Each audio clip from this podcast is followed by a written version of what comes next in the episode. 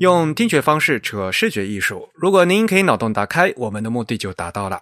大家好，您现在收听的是 The Type 旗下全球首家用华语制作的字体排音主题播客节目《自弹自唱》。我们的字是文字的字，关于文字的畅谈，而不是弹唱。我们开播七年以来，播客节目固定隔周二定期播出啊，从来没有跳过一次票。我是你们的主播文川西畔东营居 Eric。虽然在荔枝 FM、网易云音乐、还有小宇宙、Spotify 这些平台上面都能收听到我们的节目，但还是强烈的推荐大家使用泛用型的博客客户端来收听自弹自唱。毕竟我们是一档独立的播客，而不依赖于任何一家平台。那我们这个播客节目呢，还支持章节跳转的功能啊，并且配了这个章节插图。那泛用型的播客户端都能支持啊，比如说那个苹果系统自带那个播客 App 就可以。我们主站的地址是 the type 点 com，欢迎大家与我们交流与反馈啊，推荐使用邮件的形式。我们联络的地址呢是 podcast at the type 点 com，podcast 的拼写是 p o d c a s t。的 type 拼写是 t h e t y p e。您现在收听的是我们呃第一百九十期节目啊。那今天在我们这个虚拟的演播室里呢，请来了两位嘉宾，请嘉宾做一下自我介绍啊，女士优先。嗯，大家好，我叫徐梦蕾，目前就读于日本东京的武藏野美术大学。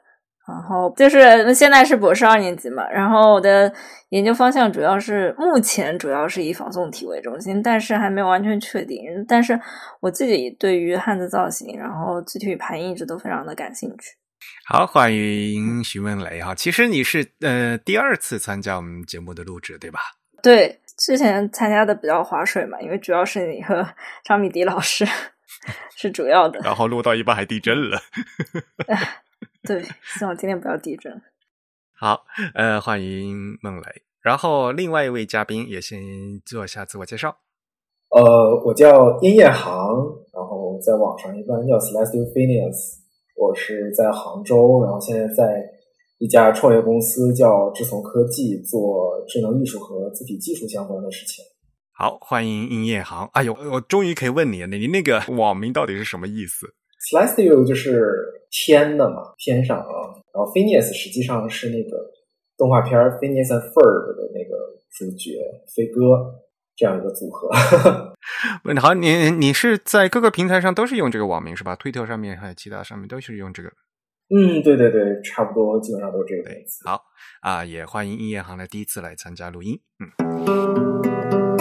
那么在正片进入之前呢，先和大家说一个很非常重要的开场广告哈。那其实是我们的 Type 啊，终于要出书了。这是我们的 Type 首次啊面向大众的一本文集，叫《从字体开始设计改变的生活与社会》啊。这本书现在开始预售。那么我们也会把这个链接啊放在我们今天的 show notes 里面去啊，欢迎大家啊扫码进入商城可以购买啊。那这本书呢是以文字设计为镜子，思考社会生活的观察录啊。里面呢有六个章节啊，从什么大众消费啦、交通空间、呃阅读体验。排印技术、字体历史、公众社会等等啊，都是从日常生活的各各种那个字体线索出发啊，由浅入深的与大家一起探讨广泛的这个视觉文化啊，就是所以呢，这是一个偏大众向的呃一本书啊，不是那种技术书啊，所以大家都能看啊。呃，这本书呢是三十二开的一个瘦长型的书，而且呢有四百多页，而且是全彩啊。那是广西师范大学出版社出版的，原价是九十八块钱。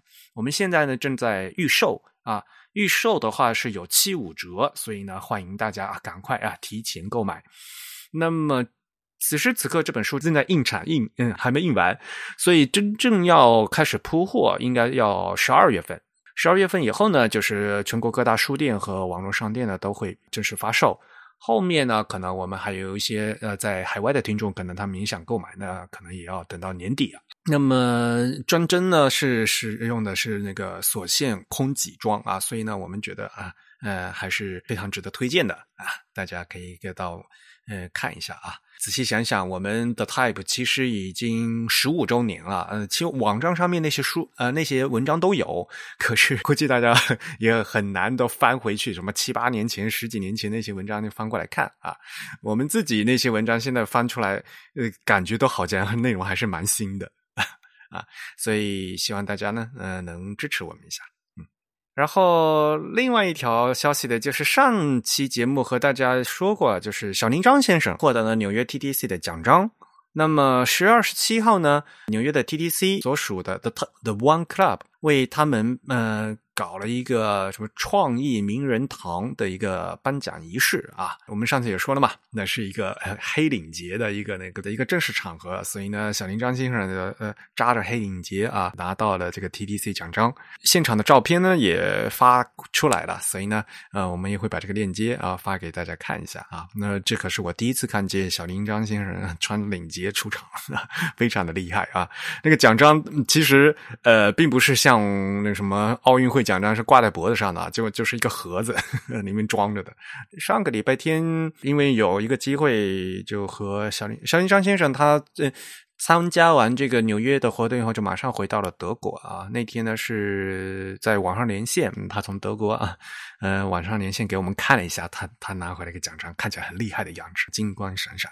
呃，小林张先生也是我们呃一直都是我学习的榜样啊！我相信有很多人是读小林张先生的书进入字体之门的，那其实我自己也是其中之一。还是那句话啊，嗯，再次嗯，恭喜小林张先生。好，话不多说，我们赶快引入正题。那今天请两位嘉宾进来呢，可能大家也知道了，我们今天的主题呢是 A T P I Tech Talk 二零二二。啊，就是前段时间刚刚举办的，呃，十月二十七号到三十号啊，举办的国际字体大会二零二二年的技术论坛啊。那这次论坛的话是三天时间，嗯，因为是按照美国时间走的，所以呢是大概每天。早晨八九点钟开始，然后到傍晚的五点左右啊。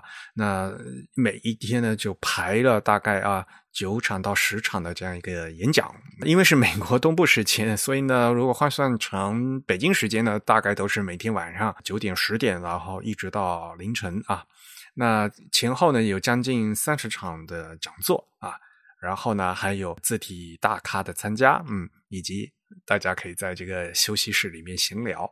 那么这次呢，二零二二年的技术专场呢，有两位啊，我们来自大中华区啊中国的朋友发表了演讲。所以呢，按照我们自弹自唱的老习惯呢，我们就把这个演讲者啊请到我们自弹自唱的节目里啊，因为在 A Type I 的大会上呢是用英文进行演讲，那么。呃，我们大家自然是很好奇啊，到底讲的是什么内容？嗯，那我们的播客呢是用华语制作的嘛，所以呢可以让他们再用中文再给大家讲一遍。那么我们就从徐梦磊开始吧，好吧？嗯，其实刚才你也稍微做了一下自我介绍，对吧？其实呃，你现在是在武藏野的博士课程，对吧？对，然后现在是第二年。你刚才说你的那个方向还还没定好啊？比较复杂，大方向是一直确定的。不过就是，呃，因为要写博士论文嘛，博士论文还是得定下一个，呃，非常小、非常具体的一个方向，所以这个就是一个定标题问题了。嗯，那你之前知道 A Type I 吗？我是大概二零一九年的时候知道的，因为呃，那一年 A Type I 是在东京举办嘛，但是我没有去到现场，因为当时是刚进研究生一年级。然后日本的研究生课程就是两年嘛，他们叫修士课程。然后当时是指导我们一个课程的新导师教授，他告诉我们他要去现场做讲座，呃，然后才第一次知道原来有这样的一个会，嗯，孤陋寡闻了，属于。不过当时就是票价太高了，然后呃，刚刚入学嘛，因为那个时候九九月份其实刚入学没多久。然后不也不知道什么渠道能拿到学生票，所以就没有去到现场。那个应该是第一次是，嗯，其实是有学生票的啦，就是如果你们跟呃老师联系的话，可以买学生票的。对，但是我知道的时候已经是就是在会议中就那几天，好吧，所以当时没有能参加。好，那殷叶航同学呢？你现在是在杭州是吧？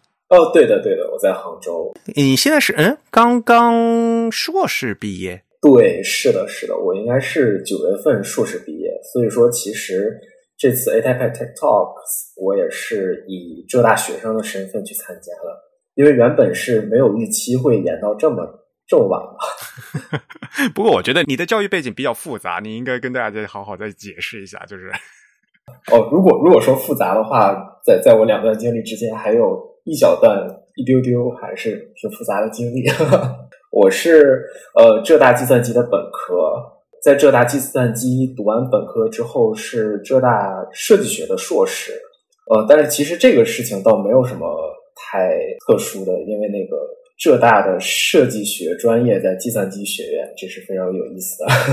所以你是最后那个人是工科的还是理科的还是？哦哦哦，对，那个学位证书就是一个更有意思的存在。那个就是我从入学，其实硕士入学我就不知道最后会拿什么样的学位啊哈。曾经跟我们说过，可能是拿艺术学的学位，也有可能是拿工学的学位。然后最后把毕业证捧到手里一看，是工学的学位，工学硕士。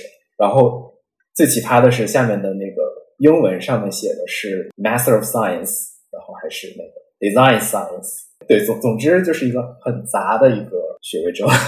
哎，国内现在呃，如果毕业的话，不是还要穿穿那个学位袍吗？那工科应该是黄颜色的吧？嗯，是的，是的。嗯，但是也很奇怪啊，就是计算，嗯，浙大也是蛮有意思的哈。计算，嗯，设计学院在计算机里面，嗯，好吧。那殷航同学，你是怎么知道 A Type I 的呢？呃，我也忘了我是怎么知道的了，但是应该是挺久之前就知道了，可能是听节目知道的吧。好吧，嗯，呃，然后其实让我印象很深的就是张轩大哥他在二零一八年的时候那那场 A 台派上的那场演讲，对他当年应该是关于参数化字体的嘛。二零一八年的 A Type 应该是在安特卫普，对吧？嗯，应该是吧，反正我没去嘛。我我去了，我在现场听的。他讲的是参数化字体设计。对对，然后后来那个视频是挂到 YouTube 上。呃，张轩的那场演讲应该说是我硕士研究的起点之一了吧，提供了很多非常好的背景信息。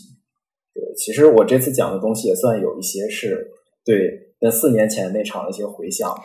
好吧，其实如果我们老听众的话，可以翻到我们以前老节目里面去，因为安特卫普的那场就是二零一八年的 A t a b i 呢，我嗯我也去了，所以当时我们我也在安特卫普对张轩进行了采访，所以翻到老节目的话，大家可以会回去听一下，就是当嗯当时啊我们呃张轩嗯是怎么解释他说了些什么东西的啊。那么接下来的话，就应该要问你们是什么机缘会想这次要到 A Type I 来来演讲呢？就是我我准备这一段比较长，因为我其实 想了很多。就是当时不是知道 A Type I 嘛，然后我就会觉得啊，全世界的，然后和字体啊或者排印相关的。呃，设计师或者开发者都会参加到这样的一个活动里，然后我就觉得特别想自己也参加一下，但是呢，就是一直很难找到一个契机，因为我呃研究生时期的研究课题是围绕着中文的装帧和就是版面造型变迁有关的研究，然后这个变迁呢，就是相当于追溯到什么甲骨啊。然后，嗯，经文、竹简之类，这样就是追溯到很早以前的汉汉语的形态是什么样的，就从从那么远开始。嗯，因为我本科实习的时候在玉书堂嘛，就是张明杰老师工作室接触过中国古代刊本，在设计的时候会用到刊本里面的一些字，然后张老师会让我们把那个字给他嗯提出来，然后用作设计元素。但是我就做着做着就会觉得，呃，为什么刊本字体的造型和现代中文活字造型的差别那么大？就刊本字形很多它的那个结构啊，整体的那个氛围就和活字差别很大。因为当时就是本科嘛，也不知道为什么，因为基础很薄弱，所以抱着这样这这些问题吧，就是想去了解中文排版造型有关的历史。然后因为进了武藏野，然后武藏野有一个课程叫五百年史，就是他要求你去了解的历史不是近代，是他他会让你去追溯一个东西最开始的那个状态，所以我才会就一开始说到去看甲骨啊，或者说就是汉字最早呈现的载体是什么嘛，就从那个时候开始看。然后还有一个就是刚刚提到的新道石老师，他当年去演讲，他就提到，就是现在全球一体化之后，文化之间产生了交融，然后文字也会有各种混排的需求嘛。现在很多自己开发也会考虑到，就是不同文本或者语言的一个混排问题。但是，嗯，每一种语言文字文化都是不同的。嗯，如果在现在这种技术发展的趋势之中，保留每个国家字体之中的独特性。其实也是挺重要的，就是他说的那个话，就让我觉得，嗯，我当时修饰的研究是比较有意义的，因为，呃，就是，嗯，那个为什么中文刊本的字形很美这个原因，其实，呃，这个问题其实一直都在我的心里面，我想要去探究它，所以，其实从那个时候开始，我就有想参加 A Type，但是我只是一个想法，因为我毕竟还没有什么东西可以讲。然后到二零二零年的时候就遇到疫情，然后就没有办法参加。然后我是二零二一年博士入学的，然后入学之后九月份那会儿，就是相当于他把报名参加的时候，我还处在一种我我也不知道我自己具体的研究是什么的迷茫期，所以到今年就是二零二二年才想要参加，就想参加到这样的一个活动里面。就是觉得可以有有东西，终于可以有东西可以讲了，是吧？对对，是有这种感受。然后我还准备了就是参加参加发表的目的，但是我想先听听印桑说一下他参加 A 台 Y 的机缘吧。哎，是我吗？哦哦哦，对呀。抱歉，一时半会儿没反应过来。其实算是受邀吧，然后邀请我的人就是现在。呃，纽约 TDC 的那位 Managing Director 就是叫 Ksenia 啊，Samaskaya，Ksenia 就是就是他，他的名字好难念，是的，是的，是的。呃，就是我之前发过一个那个鹅大鹅的鹅的那个汉字的一个动画嘛，然后那个其实是呃我在实验室做的东西的一个副产品，然后我就觉得很有意思，我就发了一下，之后呃他很喜欢，对，然后就是因为那样的一个机会吧，然后。他说他们当时在策划，想要搞一个 InScript 的实验性文字设计集，嗯，然后说今年九月份也会有 Tech Tech Talks，就是问我是否对这些演讲机会感兴趣，我说好啊，嗯，对，之后就是同时参加了这两次活动嘛。因为 Xenia 他自己呢是就是在这个纽约 TDC 呢是负责这个推广嘛。有纽约 TDC，因为他们现在也正向想走出去，然后呢要有多样性，那也希望各个各个全世界各种不同文种的人呃都能活跃起来嘛。呃，他们除了办比赛呢，还有赞助这种呃学术活动和研究啊。像上次那个纽约 TDC 的那个新生奖的评奖，也是他邀请我去当评审啊。就是他们现在就是非常希望有更多不同地区的人能参与进来啊。嗯，所以呢，他是是把这个眼光呃放到以前他们很少关注的，比如说亚洲地区啊、非洲地区啊这些，而不是就是那就欧美白人他们几个人在那边聊天的这样的事情啊。然后那个 InScript 事情，我们后面再说啊，呃，其实还是蛮有意思的，嗯。哦，好吧，那下面我们是不是赶快来切入正题了？你们各自讲一讲，就是实际上这次你们在 A Type I 的国际字体大会二零二二的技术论坛上各自啊，呃，演讲的内容是什么？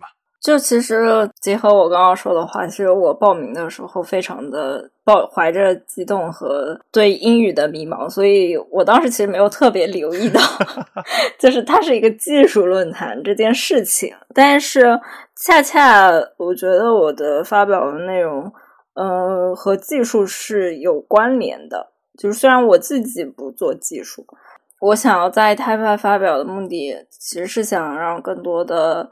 西方设计师、字体开发者。为什么是西方？因为我们现在使用的设计软件或者电子媒介很多都是呃由他们开始开发嘛。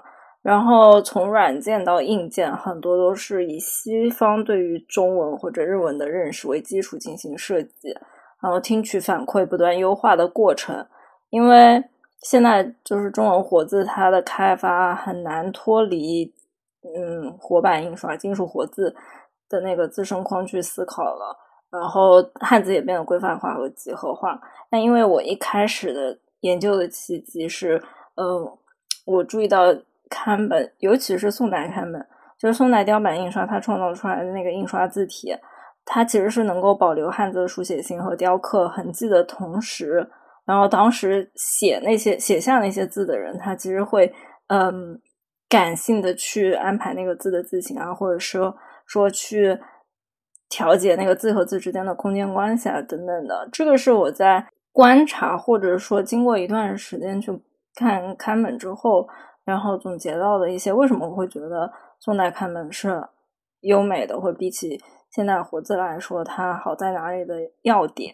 然后我觉得，就是我发现这个东西，虽然我可能没有那个技术能力去把它实现，或在目前的硬件或者软件基础上把它实现出来，但是我想把这个东西传达出去，然后看会不会有人。能关注到这个问题，然后这一次发表的主要内容是汉字的文字方向，就是大家也都知道，我们目前汉字的主流文字方向是横排嘛。现在社交媒体啊，然后网页啊这些就不用说，书籍出版也几乎都改成了横排。当然，网页或者说某一些媒体它不是不能支持竖排，只不过现在主流就是横排。然后也不是说横排它有什么问题啊，只不过。就是汉字，它的造型演变其实一直都是在纵向的纵，就是纵向上发展的，包括它的结构、笔画，然后字与字之间的关系，其实都是和文字方向有关的。除了横排和竖排以外，汉字的每个部件之间的关系，它其实也都是有方向的嘛。然后它改成横排以后，就是汉字与汉字之间的空空间，然后那个空间它其实是由笔画的形态包围而成，然后构构筑成那个形态的。然后那个形态，它其实也反映了当时写那些文字的写者，我把它叫做书写的人吧。然后他们他们的一些感性的认识和理性的对于那些笔画结构的安排，然后我觉得里面也包含了人在书写的时候的一个身体性。我这边提到的字和字之间的这种关系，它不是那种像。连绵体啊，或者草书啊，或者说像 calligraphy 西文的 calligraphy 那种笔画和笔画直接的那种连接，而是呃某一种意象上的那种连接。所以说我这次发表里面主要展示了这样的一个问题，然后我还就是介绍了雕版印刷的制作流程，因为嗯西方人他们可能会对金属活字的呃制作流程或者等等。更感兴趣，或者说对于这方面的研究也比较的全面，包括日本这边其实也是这样，因为毕竟近现代活版印刷对于我们现在的活字或者排版都产生了巨大的影响，所以这方面的研究它其实非常多。但是有关雕版印刷方面的制作工艺流程，就是只局限在很小的一个研究范围里面，包括呃，实际到扬州韩江古籍印刷厂那边也去看过他们的制作。制作流程，然后我是希望能在它的一个制作流程，就是我制成制作过程之中看到哪一个步骤对当时那个字形影响是最大的。其实我们现在再去看他们他们现现代雕刻雕版印刷的一个过程，我们可以看到现在已经没有写那个原稿的人了，他的原稿大部分都是，比如说直接用计算机字库的字排好了，然后让人直接让人去刻。或者说是说用现存的一些刊本的书影，然后把它再贴在那个木板上，然后再照着它刻，就是已经没有写他的那个人了。所以说这个过程我们目前已经看不到，我们只能通过现存的一些资料再去推测他当时的一个就是书写的过程。这这些是我 这次发表主要内容。就这次发表提到的内容，就还是比较浅层的，因为局限于我。英语的能力和我觉得 我没有办法说在一个小时里面讲到特别深，所以希望以后还能有更多的机会，就通过论文或者发表形式跟大家分享吧。嗯。不过，的确是因为这个毕竟是就所谓的学会嘛，就是国际大会，所以呢，必须要用英英文演讲这个事情，首先是呃一个非常大的挑战啊。那这次呢，首先迈出了第一步啊，这个精神可嘉啊。对，嗯，但是呢，就是那内容呢，以后呢还可以有很多改善的空间，对吧？呃，如果你要往具体讲的话，比如说你要论证哈。呃，这个汉字，因为它原来是诞生，从竖排诞生的，所以它现在的结构，它的笔画是这个样子的。而横排的话，就可能会有各种呃不一样的地方，或者或者不适应的地方。那就是可能这样的具体个论证的内容可能会稍微少一点。我觉得好像就是在你的演讲里面，对这一部分大部分的分析，觉得在论文里面去表述比较合适。另外的话，我我其实一直在纠结这部分内容，因为。我觉得我光去说出来它这个现象，嗯，不是特别够，就是因为我我包括我自己，我也在看呃应同学的论文，然后我也在了解有关参数化设计或者说现代设计呃字体设计一些开发的方式。我是觉得结合现有的一些技术方面的东西，然后再去看，因为我们没有办法照搬刊本自行，就是把它。呃，像复刻一样，就是覆盖的复复刻一样，就是完全把它挪挪下来嘛。就是那如果我们没有办法把它挪下来，但是我们又想去保留它，呃，里面就是我觉得它具有书写性，或者说字和字之间的关系这种东西的话，那我们要怎么样去做？其实我现阶段还没有得出来一个非常好的解答，所以我的发表其实没有再升到这一步。嗯。然后，关于那个字和字之间的那些空间那些事情哈，因为你没发现，就是毕竟，呃，听众大多都是那西文的字体设计师嘛。对于一般西文的听众来讲的话，他们是很熟悉的西文的各种，比如说 proportional 的比例宽度，以及 kerning，对吧？就是那种字偶间距调整的。所以呢，你只要放那几个图，他们的一看就能看出，哦，原来啊，汉字是这个样子。就是反而是你所谓的就是字和字间的那种间距的那个关系，对于西方人来讲呢，你只要能画出来啊，他们一下子就能看懂，就是在那那些点上。对，然后嗯，有一部分也是想在下一个 环节讲的，不过先听一下那个殷殷同学，因为我也挺好奇他讲的那个发表的内容。呃，其实我这次演讲的主线就跟我硕士论文的思路应该说是蛮像的。哎，不过 A Type 的这次演讲的话，其实是你们三个人演讲，对吧？首先，你得、你、你得要先先跟大家解释一下。对对对，是的，是的。我们其实是在浙大计算机学院的一个实验室嘛，然后我们实验室其实是有呃设计和计算机这种交叉背景的同学在的，然后其实。呃，我的两位 co-presenter 张瑞是我们实验室的博士，他是主要做算法方面的工作。然后陈泽文他是我的学弟，他做的也是很算法的工作。然后我自己其实更偏向于说做一些技术应用，因为我毕竟是一个设计学学位拿设计学学位的人，对，所以说我做的还是要和设计师去打交道，要想办法怎么去把这些东西用起来。嗯。对。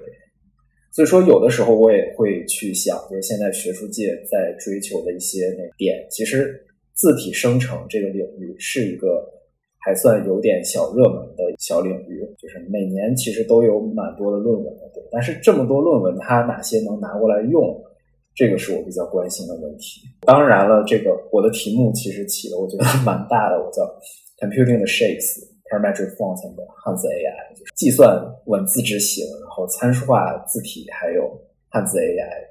对，当然我硕士论文绝对不能这样写，我硕士论文这么写会被打死。呃，对，就是有一些也算过了把瘾吧，因为硕士论文不敢不敢讲的暴论，在这儿可以讲一讲，但是不会说讲特别过分的话。然后里面有很多也是我们实验室同学一起在贡献的一些。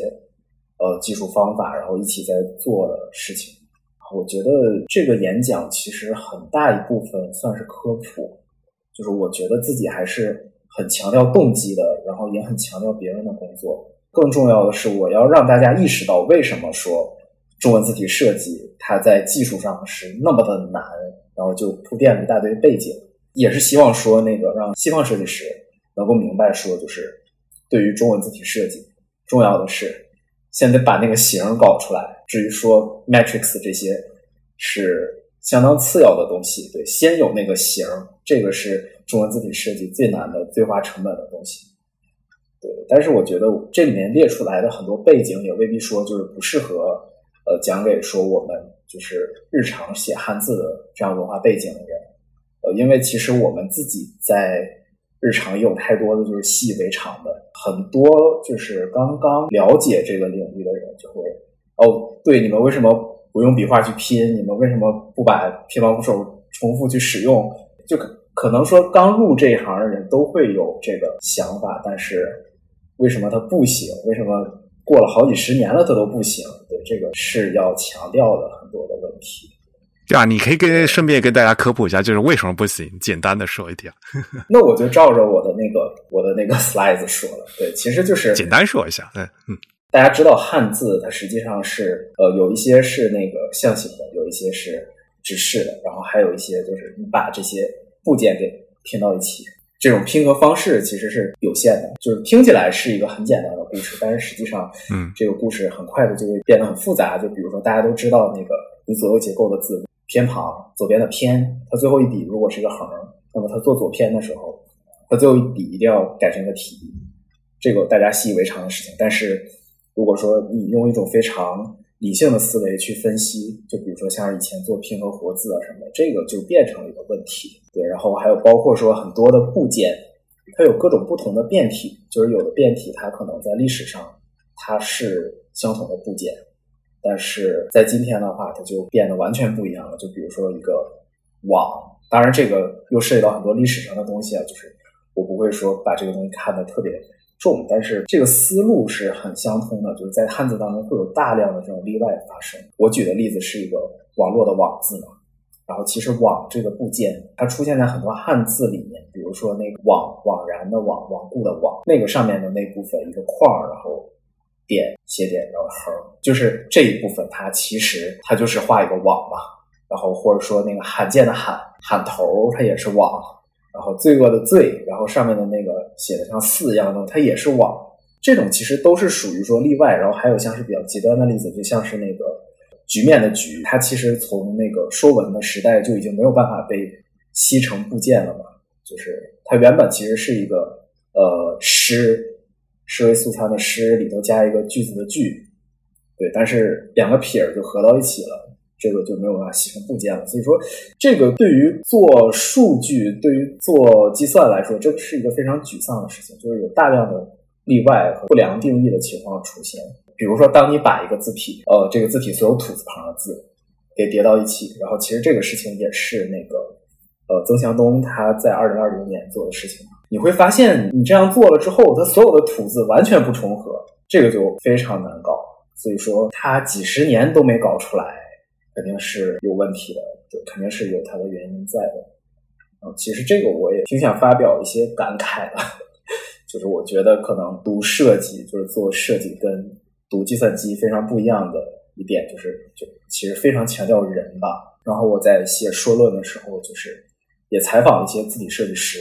然后我现在的日常工作其实也经常和字体设计师打交道。然后其实包括我自己很喜欢做字体设计，我也自己会亲手去。做一些字体设计，但是我做技术的时候，我从设计师那边收过来的反馈，就近乎是对我这样搞技术的人的一种毒打。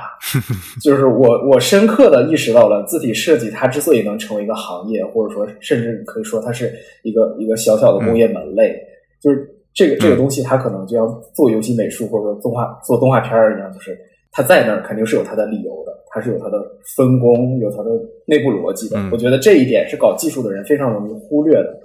然后搞技术的人往往就会想到说，我会有一个大杀器，我这个大杀器能做到九成好，然后这个世界就会天翻地覆了。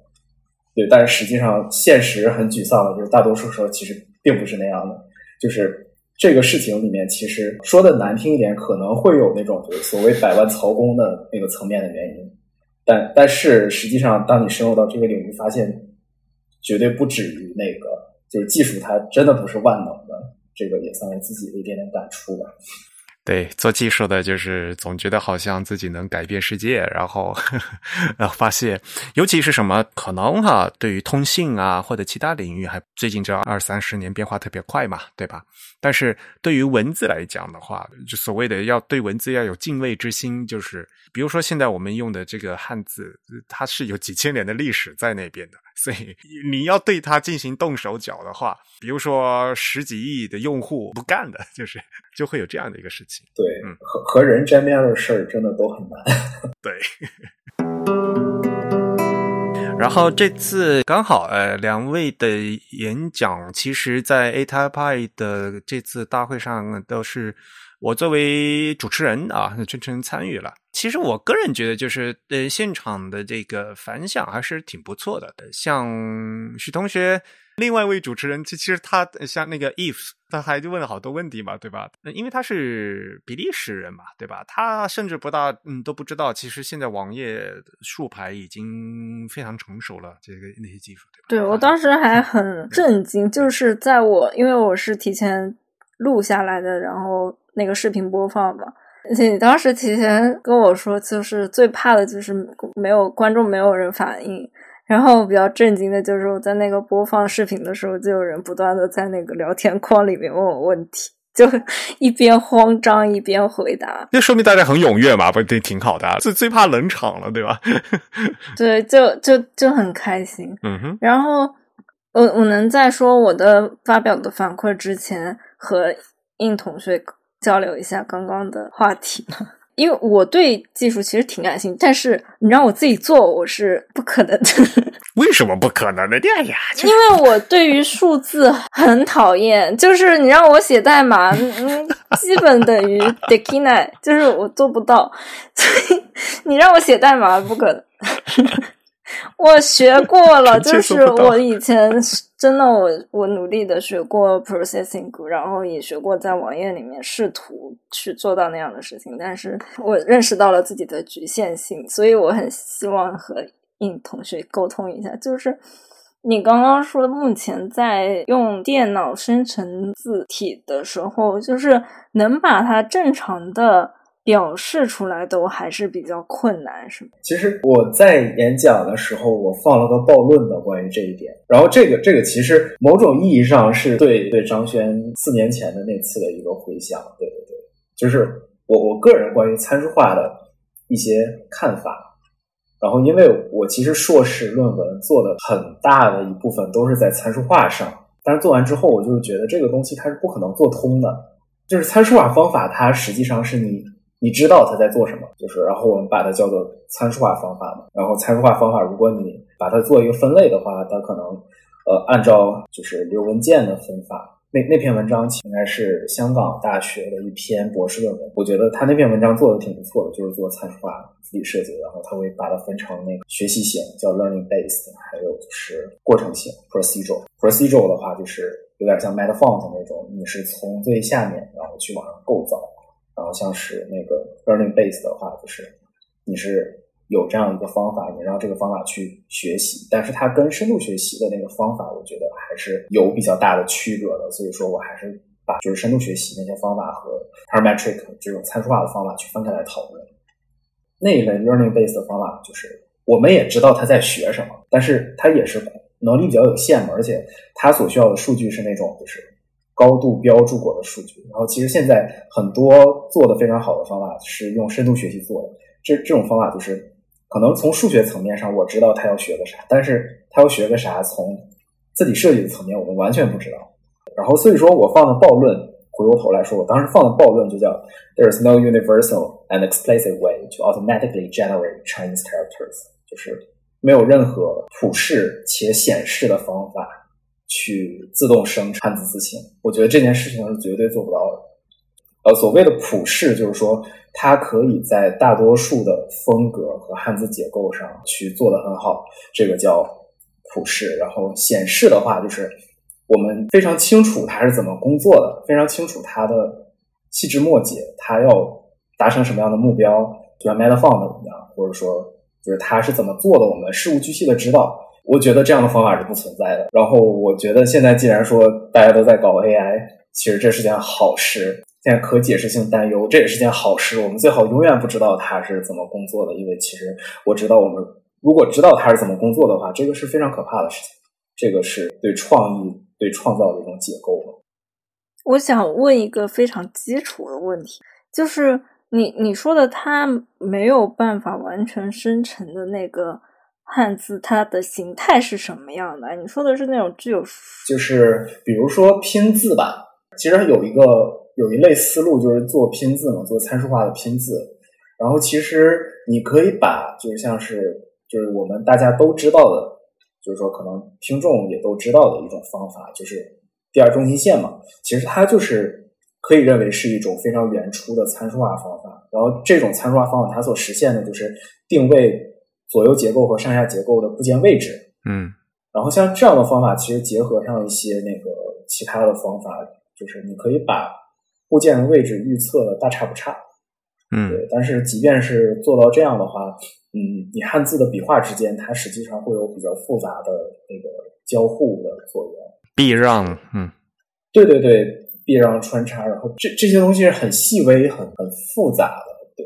然后如果说你强行的去做的话，最终得出来的效果，当然就是像拼合活字那样的，嗯。然后其实如果做的好的话，可能是比拼合活字更像那个正儿八经的汉字一样，因为那个拼合活字它是。不允许有部件与部件之间的 k 的穿插的，嗯，对对对，你有计算机之后，你是可以实现部件与部件之间的 k 然后部件也可以有一些变形，这个是拼合活字那个时候达不到的。但是即便做到这个程度，这种纯参数化的方法也是没有办法说把一个字做到嗯很能看的，或者说对于宋体和黑体这样的字体来说是比较可行的。但是你对于比如说像楷体这样就完全不可行。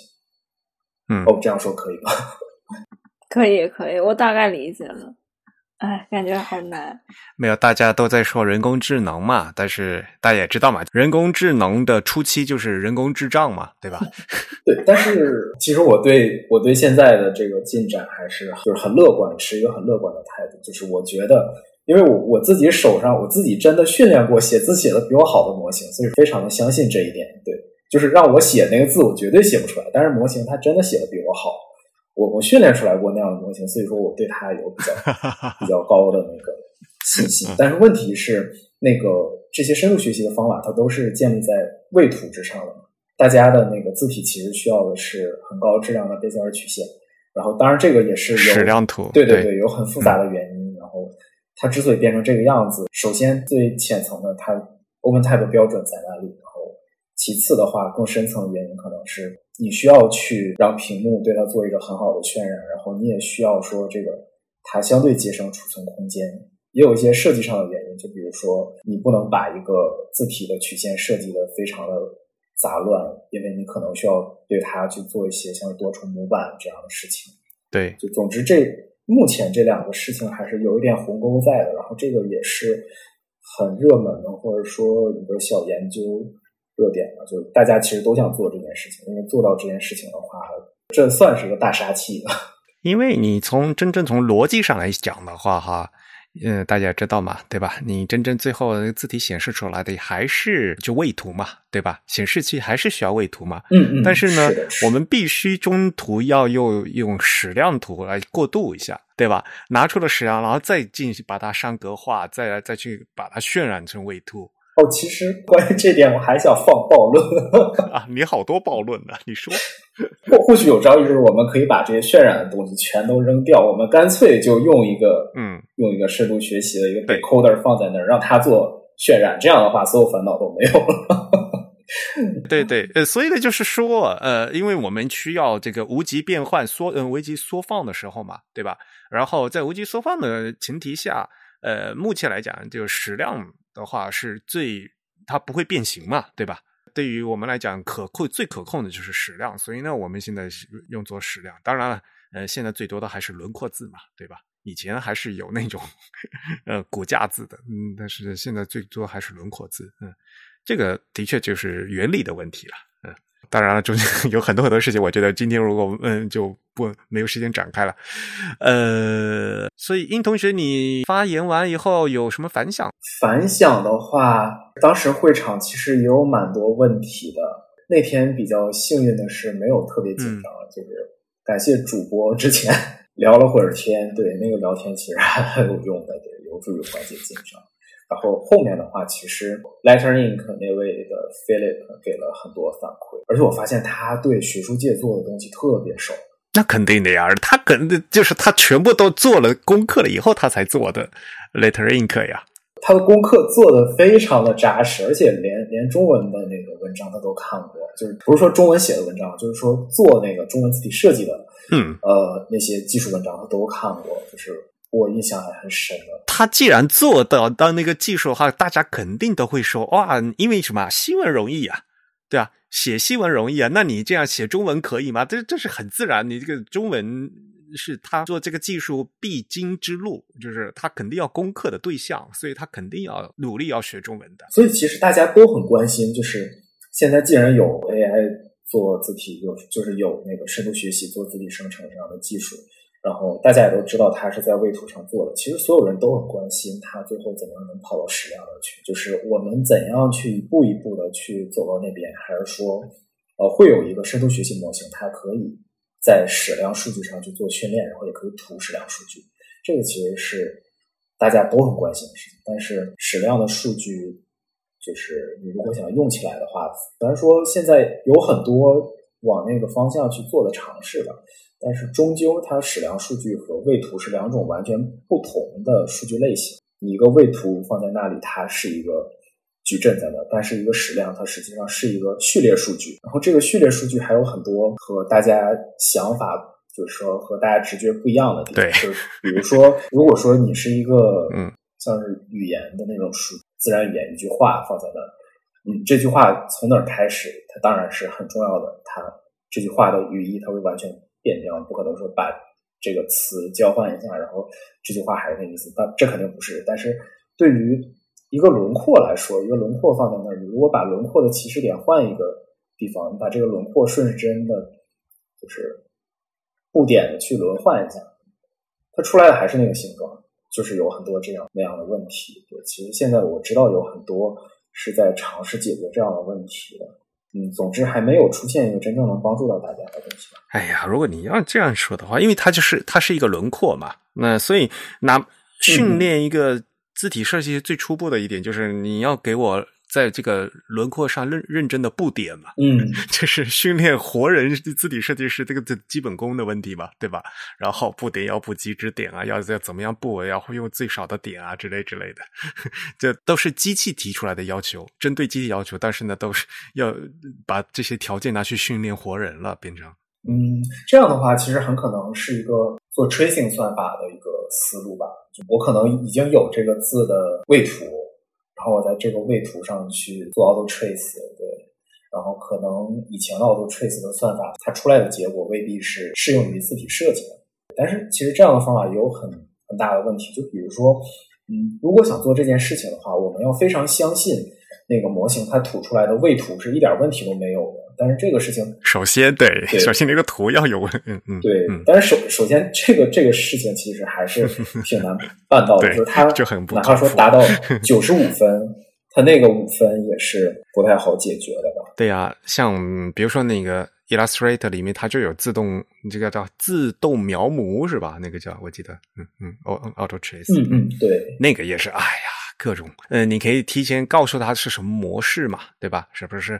嗯，黑白图或者对吧？那个那个，呃，您的模式选的不一样的话，那个描出来的效果完全这那个布点差的太多了，就是，嗯，对，其实呃，我在那个之前准备的时候，我也确实有一些问题想想和呃徐梦磊聊一下的。就其实我们两个在会下也之前也是聊过的，就是之前就认识。对，也聊过在在做什么东西，就就是发现有一些那个理念上的东西其实是挺共通的。就比如说之前就聊过一点，我的硕士论文，我的立足点是，我会认为我的对象就是汉字，字体设计它是作为一种方法论。对我觉得终归还是要把所有的汉字的形式，去用字体设计这样的方法论去呈现在那个屏幕上，呈现在一个数字媒介当中。就是这个是我。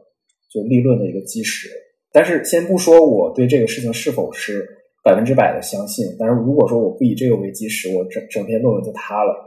就是我知道实际在做事的时候，做汉字艺术的人跟做字体设计的人，他头脑当中想的事情其实是非常不一样的。这这个事情我是呃非常心里非常清楚的。但是我觉得我们绝对要把那个当成一个技术发展的方向，就是我们要给技术提出来这样的需求，要让技术最终的把绝大多数的文字都能很好的呈现在数字媒介当中。我觉得那个绝对会是，当然不会很快，但是。几百年我们要到，也我觉得用不了几百年，我应该能看到吧？不要对技术过于乐观，你觉得会活着看到是吧？活着也得有点期待。如果我们能活着看到纸消失的话，或许是的。它消不消失不影响，就是这个技术的一个发展。因为我觉得它不是它消失的问题，而是他们会走向两两个方两条路的问题嘛。就是只有纸的路的发展，然后树莓有树莓的路的发展。那那本肯定啊，就是各自的性质不一样嘛，那有各自不同的发展，这也是很正常的事情嘛。其实此时此刻，目前我们比如说对屏幕的要求，就是有时候它还一直都没有赶上就是纸的要求嘛。就比如说原来的清晰度的问题，对吧？啊，后来呢有了 Retina 的屏幕了，终于能有像纸一样清晰的，才稍微能赶上了，对吧？哪怕到现在，大家还会会。嗯，会非常想念什么电子书的那个什么墨水屏，对吧？现在做屏幕的人说啊，我这我现在各种各样的有多少尼特的亮度，有怎么有多多么好的这个色彩还原度，大家还是非常怀念那种 电子墨水的的屏幕，就是还是有这样的事情的。对哦，不过孟磊他提到了很多，就是他觉得是很技术问题，就是技术能解决的那些方面。我个人反倒觉得那是。那是一个设计在里面更能起到就是主观能动性的问题。比如说，就比如说他想实现说那个像宋版书那样优美的排版效果，然后这个背后实际上是什么东西造成的？这个其实如果说白了，很有可能是就是 kern 就是 matrix 所导致的。你在雕版其实是允许每个字它有不同的高度的，然后允许字与字之间是有一点点这种 kern 在那儿的，但是你在一个数字媒介上其实很难呈现这种，然后对于做汉字来说，其实它的成本也非常高昂。然后这是一点一个维度上的事情。然后另外一个维度上的事情就是，既然今天汉字大多数是横排的，我们如何把以前的那个直排的节奏换算到横排？这个我觉得也是一个很难的另一个维度的点。对，但是我觉得技术上难肯定不会很难，但是这个我真的是觉得一个是一个设计要发挥主观能动性的问题，就是。怎样去做，然后以及做这件事情的成本真的很高。所以就是比如说，呃，首先是比例宽度的问题嘛，就是要突破这个汉字的正方形字框的问题吧，对吧？然后，呃，在这一点上呢，首先就是日本字体，比如说日本假名，对吧？他们都已经已经有实际正在做，现在市面上的日本假名几几乎按都都是有，他们既有正方形字框，又有比例宽度。嗯，然后日文假名也有在做这个 kerning 嘛，就所谓的字偶间距嘛。所以像这这些东西的话，我我也是一直跟徐文雷说，就是首先你先先看一下人日本假名是怎么做的嘛。的确，然后我们再来考虑，因为汉字的数数量级非常大，然后呢，汉字的模式太多了。嗯，所以啊，这个就是要考虑到，就是呃要有优先。优先顺序，然后工作量怎么？这是一个我上次不跟你说嘛？这是一个统计学概念的问题吧？对吧？嗯，我我最近有有一些有新的想法，就是如果我们的思路是按日文那种思路，它它很难，就是就是我觉得应该有一个新的思路是基于中文的，它不是。不是那种按统计学上面的上下连接的那种方式，就是我虽然我还在想，但 好啊，那 你可以慢慢想。嗯，对，是是的，是的。其实这个我觉得是一个非常有意思的话题。嗯，对，而且你刚刚说的那个就是横向和纵向这个问题嘛，刚刚不是有讲到听众反馈嘛？就是听众反馈也有人问我这个问题，我忘了是你问的还是别的设计师问的，就是有也有人问我这个问题，就是我在就发表里面提到的，就是汉。字汉字字与字之间这种建立在竖向纵向上的这种关系，它能否调整到横向上？又或者说，看的宋宋刊本上面的那些那些字，它都是繁体，但是我们现在使用的都是简体，那这两者之间如何转换，就会有这样的一个问题嘛？然后日本这边有一篇论文，它那个论文讲的也是竖排和横排问题，然后他考虑的点是。直接就开始思考我们在横向书写汉字时候的那一种状态，就是他不是把纵向的东西转到横向，而是他直接就考虑人在书写横向时候的汉字之间的这种空间关系，或者说笔画形态啊、笔画的方向等等，就他是以那样的一个思路。但是我认为的是，就是汉字它笔画型的部件形态，你如果要保留它原来的那那种形态的话，你再转化成横，其实很难受哎。呃，你要先跟大家解解释清楚，就是为什么汉字是这个样子，然后它是它啊，它在纵向的时候，它为什么是这样子？然后比如说殷同学他该解释的，这样什么纵向的节奏、纵向的韵律是什么？就是你得先给大家解释清楚以后，然后我们再来考虑，比如说呃，这个呃纵向为什么有这样的节奏？然后这个节奏它可能不适合横向，那我们横向呢，有些东西是可以。呃，把这个纵向的转成横向的，有些东西是呃，它不适合横向的，我们不能把纵向的硬搬到横向上去。然后有些东西就是因为你可能就是，如你是横向的话，你笔画根本就不会这么写的，这个字本身就不一样，就是会会会会有很多很多的的问题，对吧？嗯，但是至少你得，比如说你先把纵向这个事情对是什么样的一些分析清楚，我觉得。很多都，如果你能把纵向东西很分析的很清楚的话，有些答案的话，它可能自然而然就会有一些眉目。嗯，我我在论文里面写到的是，虽然我那个论文还没有发，但是就是我在论文里面有提到，就是为什么汉字在纵向上面。就它是受什么影响，它会造成那样子的变化？最后私底下再和小英聊一下。好啊，好，大家在学术研究的最前沿。其实，其实谈到这个话题，让我印象非常深刻的是，那个今年央美有一个啊草书那个，对对对，就是做 Open Type 草书的那个字体设计，对。那个真的是给我留下了非常深刻的印象，就不管说这个东西最后能不能产品化，就是这个思路是非常非常的。呃，我不知道，我我挺想认识他的，然后我挺想问他一个问题，就是因为他那个利用 OpenType 就是调整，比如说上一个字和下一个字，有点像假名那种关系吧。然后我就在想说，他在那样的一个排版模式下，如何去。调整上下对齐这个问题，就是两端对齐是吗？对，两段对齐这个问题，就因为汉字就算就是草书作品嘛，我们看以前草书作品，它都是上下是就是两端对齐，这两段写好现代啊，这个说法就是它的它的文字就是上下是对齐的嘛，就是它不像贾明那种，就贾明的呃，比如说高野切啊那些作品，它就是上对齐下不对齐那种节奏感，但是。像汉字，它一直都是呃，包括我在发表里面提到，就是除了甲骨时期外，它它其实一直都是上对齐下对齐的。所以它的那个草书怎么样做到上对齐下对齐？就是它如果没有手动调节的情况下，嗯，这个你可以去问他。我不认识他，但是我大概能猜到他是用的是什么机制，知道吗？就是我挺好奇的，因为他只做了就是。它只解决字的问题，没解决牌的问题，知道吧？就是对，嗯，就是这点非常关键。甚至哪怕他为了方便调用他那个端调用那个字形的话，他为了方便的开关，他用的那个什么数字一的那个一的键去切换。我说啊，为什么要放的是数字一的键去切换？这个这个好违背这个 操作的这个直觉啊！就是啊，但是这个这是另外一回事情了，我们可以改天再来谈这个事情，好吧？我们还是把话题再再推回来，我们这个 A Type 派。下面就是想问两位，就是除了自己的呃和对方的这个演讲以外，你这次技术大会一共有呃二十多场的演讲，你们有没有去听别人的？然后呢，有没有什么印象深刻的演讲？就是我我后来听了一些，就是听回放嘛。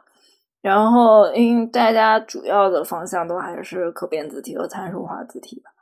然后，或者说在如何在网页里面更便捷的调用字体排版设置等等这些技术方面的。对呀。然后我觉得我最感兴趣的还是那个 Kono key type 就是那个做骨骼笔画的那他们两位。就是那个 Letter Ink 的那个人，对，嗯，主要是他们两个也好好玩，就是他的那个发表形式，两个人对话就特别有趣。然后，当然他们那个内容也是，因为我也探究的是这个方向的，所以我也我也对他的那个就是技术方面挺感兴趣。但是那个东西它也没有办法直接应用在中文上面，因为它它就是呈现了一个笔画的，能够呈现出书写的这种状态，但是。哎，毕竟汉字还扯到很复杂的结构的问题。你说的是那个是第二天的吗？就是那个他们叫 Beyond Stroke 是吗？是 Philip 和 Samuel 两个人。对对对对对对。他们实际上的那个 Letter Ink 的那个插件，现在那个 Glyphs 里面就能用了。所以呢，如果你们感兴趣的话，就是现就大家可以去试用一下。对。然后，因为我自己还没试用啊，但是就大家就呃，我那天还听这一个日本设计说，就是这个要首先你要适应它这个 写法，就还挺难的。呃，画西文的话呢，可能还会感觉挺好的。然后大家也知道，西文他写字的话是基于就是所谓的这个硬笔书法吧，就是如果按中文的说的话，那么中文的 这个这个软笔软笔就毛笔它。就是在这个提案这这种 非常灵活嘛，变化非常灵活的话，就是要做起来就非常难。对，然后那殷同学呢？嗯，我还没听全，但是其实第一场我印象就挺深刻的，就是 Google 的这个 Crossland，还有 Access for Access 的那个 Lawrence Henning。然后他们讲的其实关于是那个 A 二表的更新嘛，嗯，对。虽然说就是这个事情，我觉得离 CJK 还太远，对，就估计几年之内我们可能不太能看到有 CJK 字体可以顾得上，就是可变字体在用户那边可用性的这样的问题。但是其实这个演讲最让我感兴趣是后最后尾他们又提到了几种就是很有意思的提案，对。但是我不知道那个提案现在在什么样的阶段，就有一个。是在字符间去做差值，就在不同 Unicode 之间去做差值，然后还有一个是在 feature 之间做差值，就是那那两个 demo 其实给我留下的印象是最深刻的，因为就是这种东西说不定会对 CJK 很有用，就是有一种可能性是，就是就大家可能知道说那个 OpenType 有的时候可以实现各种奇迹音巧，但是。各种奇迹音巧，对，缺一样是那个，就是汉字的自动组字这种东西，因为你不在那个字体当中实现，它都已经很难了。但是如果在字体当当中实现，它可能会是一个更难的问题。但是，但是如果说真的是这个提案它能变成现实的话，我觉得实现一个就是把字组出来还能看的那样的一个东西，就在一个 OpenType 里面用 OpenType 特性去实现，说不定真的真的会。变得可行，对，至少说对于左右结构的字这件事情，或许会变得可行。做是可以做了，但是不好看是不好看。你用这个机制做到底对不对，就是另外一个会虚热心，对吧？就是对，我觉得这个有很大一部分是在那个编码那边的事情。对，对，因为什么？如果你就是印出来的，就无所谓啊，看起来这个样子好像 OK 是行的。嗯，但是是的，是因为 Unicode 考在考虑的它是那个数据呃数据交换啊。你这个写出来的复制粘贴出来考出来那个东西 贴到其他地方就不这这个东西就变掉了，这个就这不行了嘛？对对对，就是 Unicode 它考虑的是另外一回事。对，是的，现在那些 IDC 它的作用就只是描述嘛，它不会说真的是允许你的那个文字渲染去把这些东西去结合到一起的。对，其实这个也有。给编码提的需求，但是可能现在说这些都为时过早了。对对对，就是，呃，所以啊，就是因为在呃很长一段时间，就是像比如说字体技术啊，就一一开始是为那个 DTP 来用的嘛，就是所谓的桌面排版。嗯，哎，那桌面排版当时的目的就是你最后还是要印出来的嘛。所以呢，当时就有现在看起来有很多所谓的脏的那些手段，反正最后你印出来的就就 OK 了，对吧？你那些数据就还就存在里面，不会有什么数据交换的问题。而现在呢，网网页的问题是是需要数据交换的，就是就和那个黎明期的当时他们想做的那些目的已经非常不一样了。所以呢，现在要考虑的事情要比以前要多得多，呃，所以也反而就是要更难，就是在这一点，嗯，所以也往往就会有个提案出来以后，就是大家吵来吵去也也定不下来的问题，嗯。还有的话就是周六晚上那天，对，是一个很有意思的，就好多人在讲 auto kerning。呃，那个 panel talk 对吧？就是大家在讲这个自动自偶间距和空间调整的问题啊。呃，当时好像是六个人吧，啊，五个人啊，包括大曲都市啊，还包括 Tim Ahrens，然后 Jimmy 和 Holmes 啊，他们几个。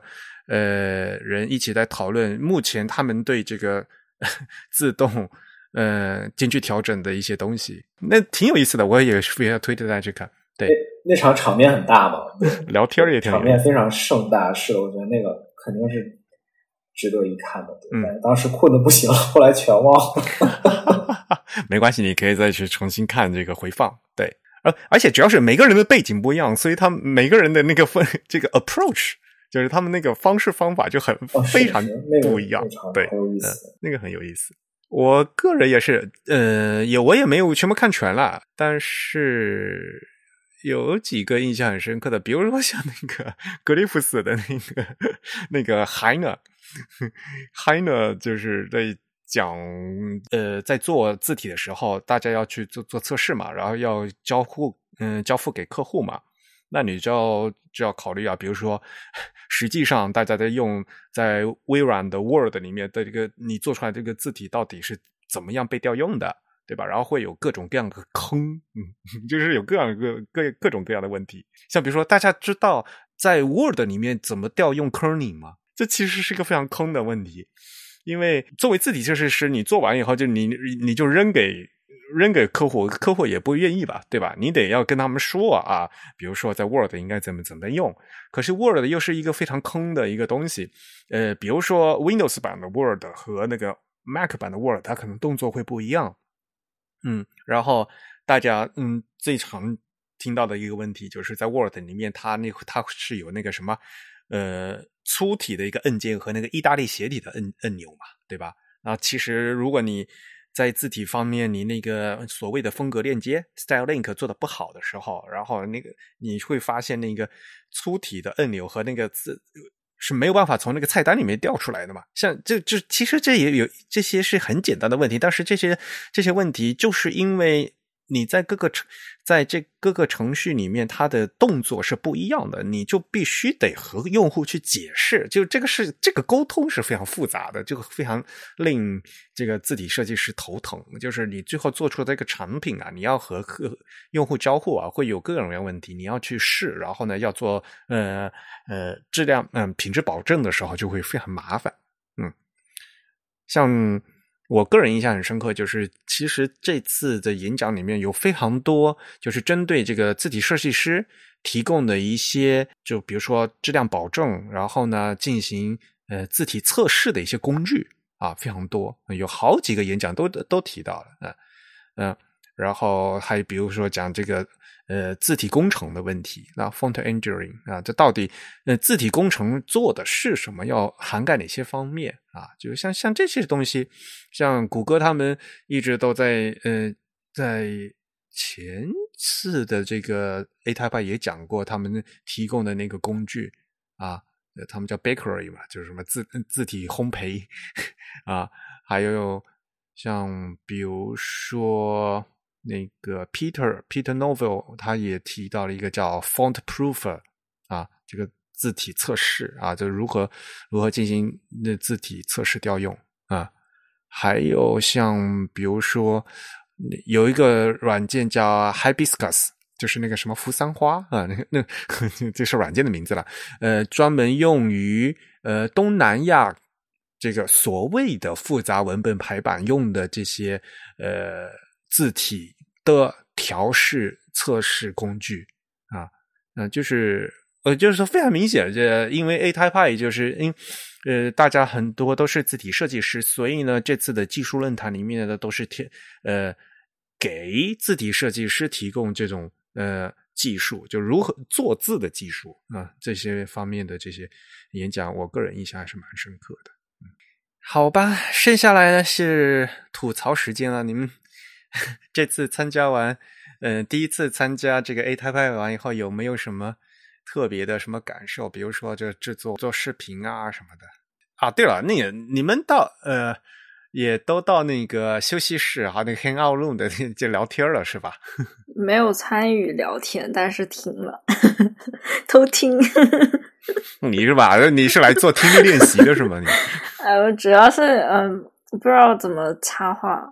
因为，但是觉得你们氛围就挺好。因为一开始就是你和那个，嗯，名字我可能忘了，就是那个，呃，反正你们在女女男生女生，然后好像是一位老师吧，就他讲了，嗯啊，Carolina，他是前前 A 他他讲了很多，就是包括 Typograph 教育啊之类的话题，就挺有意思。对对对，嗯，他在，嗯，他是瑞典，嗯，然后。我觉得就是这个平台很好，也第一次我第一次接触这个平台，其实就很方便，因为就是又有那个 Hangout Room，然后又可以你想听哪个发表就就听哪个发表，然后我就非常非常的方便。还有我特别喜欢就是那个呃我的主持人费嗯 Eve Eve，我觉得他 Eve Eve 老可爱了，对他人好好，因为。我发表之前，他还问我，呃，他要怎么介绍我？然后，然后我一开始没看到消息，然后回他的时候，我说不好意思，我看晚了。然后他又说没什么不好意思的，你没有看完，你没有晚，就是一直在鼓励我。对的，对的，呃，他人非常好，对他呃特别能扯啊。然后他在比利时，他也在教书嘛，也是老师，嗯，非非常活跃，对。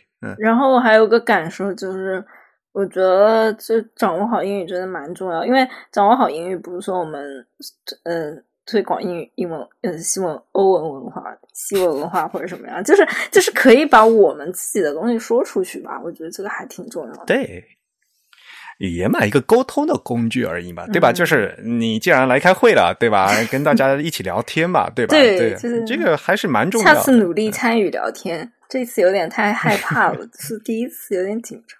但是我觉得，的确是你来了以后就知道，其实大家氛围很好，对吧？对，对,对都是很可爱的，那些老师都很好，对，嗯。然后殷同学呢？我觉得这个这个平台怎么说呢？我我非常想吐槽的就是我们我们这个 有一位呃，嗯，就三个人嘛，张张瑞博士。没进来，对，他折腾了一个小时都没进来。他为什么就是？这也不能怪平台，为什么你们其他两个人可以进来，就他进不来？呃，他在学校，呃，可能网络和设备有一点点问题，不知道。就是反正他折腾了一个小时，怎么都没有进来。要吐槽一下平台。对啊，难得一个这么重，呃，难得在一个国际大会上发言的一个机会，呃，争取露个脸也挺好的，对吧？哎，就没有赶上，太可惜了。下次直接去法国。但是，呃，波兰他们那边的那个志愿者，他们也是也是努力了，就是也尽量帮忙了吧，对吧？是的，是的。哎呦，你们这次还好啦，就是呃，这个平台，这个叫 Bizarro，就是大家从来在在其他地方从来都没听听说过的一个平台。对，在三年前第一次用的时候，哇，这个是烂的不行，就是出了各种各样的 bug，我们都要崩溃了。就是当年我们就在后台就乱作一团。嗯，不过现在疫情也第三年了，我们用了也第三年，大家用呃不断的版本更新，现在然后 bug 好多了，像今年就没有。出太多就关于平台上的技术问题啊啊，这种还都挺好的嗯。然后殷同学也有参加这个聊天吧？我记得啊。哦，对对对，参与了，是的。然后真的很荣幸，就是跟大曲都市就说了几句话。然后其实还有一点想吐槽的，就是这个这个 talk 的大部分内容我都是在住院期间准备的。怎么了？呃，之前之前伤腰了，然后，所以说那个之前不是有一封邮件说是主办团队和演讲者就是有人身体欠安嘛，然后就要延期了。对，然后我其实当时就想知道那个演讲者是不是有我一个，就那肯定也算你了。对，然后那个 pre recording 就是刚开始录了一段打招呼嘛，然后那个那个整个人都是肿的，那时候刚出院。啊，这个脸是吧？我就说您那时候是的，是的，他在床上躺了一个月嘛。我我我个人就很好奇的，就是你不是有交那个照片吗？我就觉得那个照，你那张照片是什么时候照的？我 那张照片是二零一九年啊。对呀，就觉得好像感觉和现在不一样。疫情前，疫情后。对，而且而且确实就是住院一个月，整个人都是肿的。说明养的好是吧？不过怎么样，恢复的还不错。现在还好，我感觉至少至少说那个要比那个状态好一些了。啊，好吧，嗯，这个身体还是要保重好啊。不过，呃，殷同学也是这今年啊，这次也非常活跃啊。上次呢，就像那个 InScript 那场活动，那个是五天啊，那个活动连续五天，然后呢，每天刚好只有只有三四场演讲，对吧？那个相对还好一点。嗯，但是呢，那个我也稍微听了一下啊，我就觉得那个就是和 A Type 的这个就讲的内容就差别特别大。哦，对对对对，那个好多场，对吧？哎呀，我还是头一场，然后后来我听了几场，我后悔了，非常后悔啊。嗯，我我感觉我做的太像一个那个学术汇报了。对，然后我后面看的那个画风就完全不一样了。对，然后我没有，我也是啊，这后面都是什么鬼？有时候我都觉得哇，但是很炫酷啊。但是啊，这个这个东西呃，所以我就讲，嗯，刚才我不说了嘛，A Type 呢更多的是给这个做字的人，对吧？因为这但但这次呢是 A Type 的技术大会，那么就是关于做字的技术。那么，嗯，InScript 如果你一定要说啊，就是其实更多的人他们是在讲这个用字的技术。对吧？哦，对对，什么什么三三 D 渲染啊，然后这各就各种各样的做出很多很酷炫的东西啊，然后然后有时候看着哇，这都是哦，这都什么鬼？在在讲 typography 的，但但是我还是尽力的去讲 type，风格很不一样，就是呃，因因为我是我是做这个的，让我讲讲怎么用字，我也不会讲。当然了，就是做字和用字是两方面嘛，对吧？而且两方两方面是互相协调的，就是呃，如果你既会做字又会用字，那才是最酷嘛，对吧？我其实这段时间我跟很多人都讲过这个问题，是一讲到这个技术大会啊，就是，哎，呃，可能刚才呃殷同学也提到一些了，就是千万不要拿着锤子找钉子，就是感觉好像我技术很厉害，来我什么东西都给大家试一试，这个给你敲敲，那个给你弄一弄，就是 千万不要有这样的嗯做以这样的一个心态，就反而就是本末倒置，做不出好东西来，就有时候啊。大家也知道嘛，如果从最根本的东西来讲的话，对吧？嗯，字体设计的话，很多都是视觉的东西。而刚才也说了嘛，就是一个什么事情一跟上人的话，事情就变得复杂了，对吧？人的视觉是有错视的，你你拿尺子去量和和你做来东西，肯定看起来是不多义的，就是会有各种各样的问题。呃，所以做技术的呢，要对。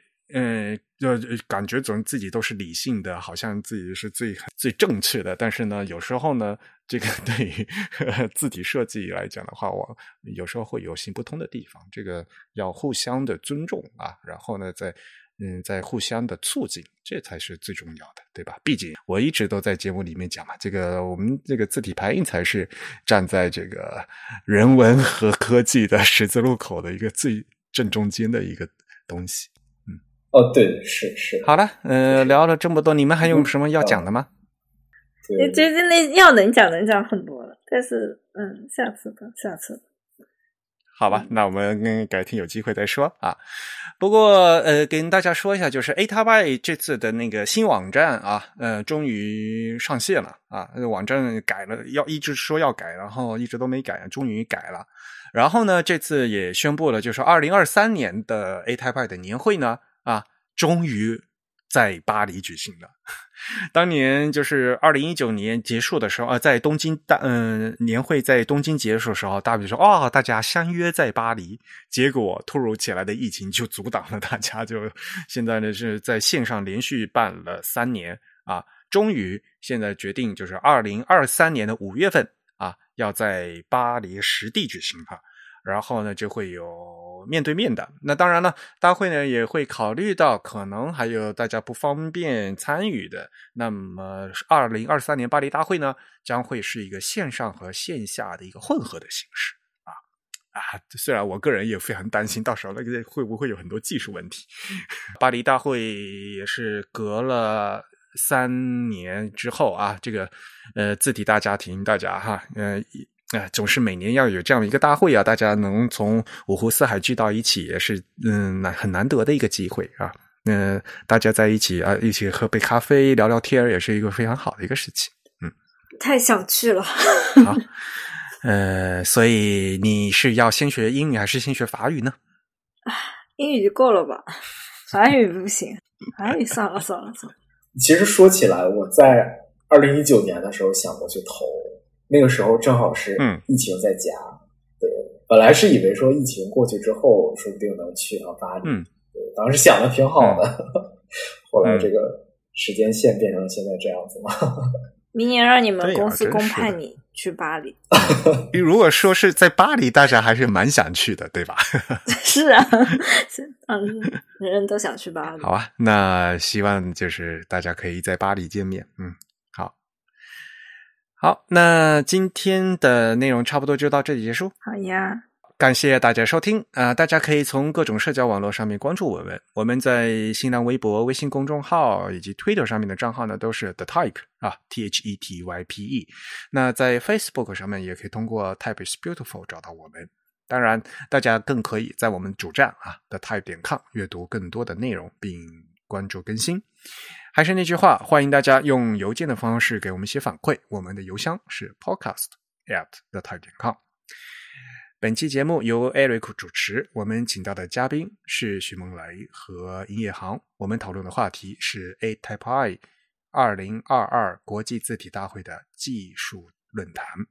呃，本期节目由 Eric 在 MacOS 上剪辑制作完成。感谢大家收听，我们下期节目再见，拜拜，拜拜，拜拜。Música